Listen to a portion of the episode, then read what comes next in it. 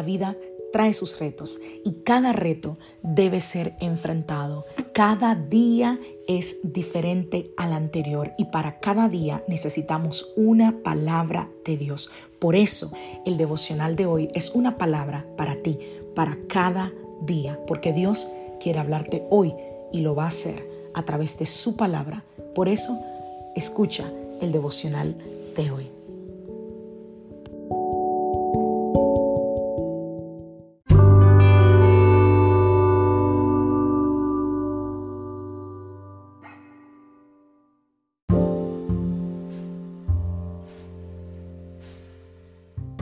Devocional del día de hoy.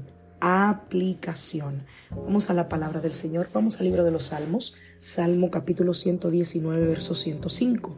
Tu palabra es una lámpara que guía mis pies y una luz para mi camino. Santiago capítulo 1, verso 22. No solo escuchen la palabra de Dios, tienen que ponerla en práctica. De lo contrario, solamente se engañan así mismos. Mateo capítulo 7 a partir del verso 24 Jesús dijo, todo el que escucha mi enseñanza y la sigue es sabio, como la persona que construye una casa sobre una roca sólida. Aunque llueva a cántaros y suban las aguas de la inundación y los vientos golpeen contra esa casa, no se vendrá abajo, porque está construida sobre un lecho de roca. Sin embargo, el que oye mi enseñanza y no la obedece es un necio como la persona que construye su casa sobre la arena.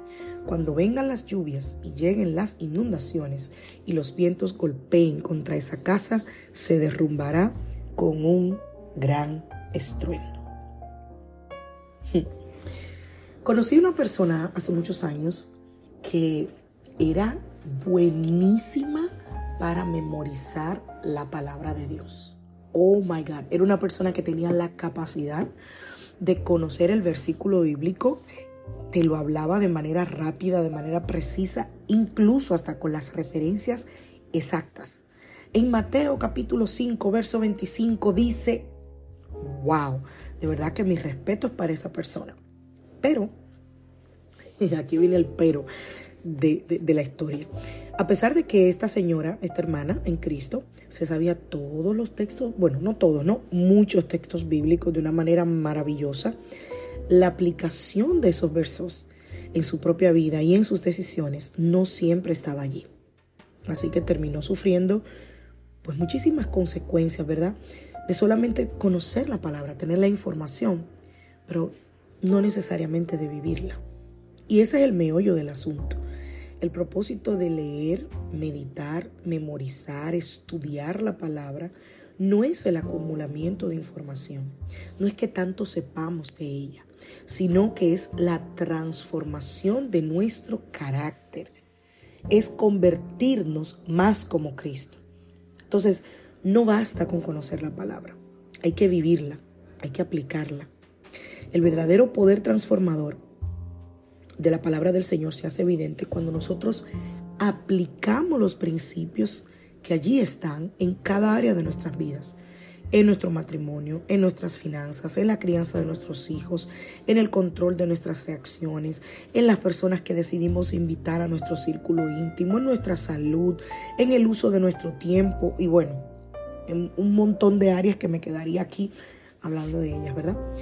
Los pasajes a los que tú te expondrás hoy, mañana, pasado a la palabra del Señor, algunos van a ser bastante claros y sencillos de entender. Por ejemplo, lo que leímos hoy son súper claros y sencillos de entender.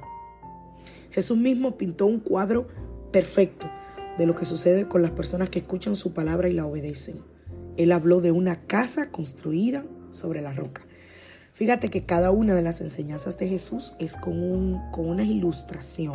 Quería que la gente lo entendiera. Hablaba de la casa sobre la roca. Pero por el contrario también están aquellos que escuchamos la palabra y no la ponemos en práctica.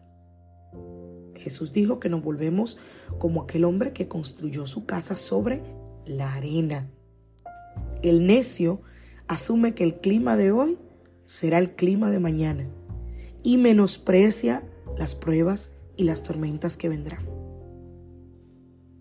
esas pruebas y esas tormentas van a poner a prueba de qué estamos hechos. Así que mi consejo esta mañana es, asegúrate no solo de escudriñar las escrituras, sino también de conocer qué aplicar de la palabra de Dios, que es lo más importante. No solo conocer la escritura, sino aplicar la escritura a nuestras vidas. Que Dios te bendiga.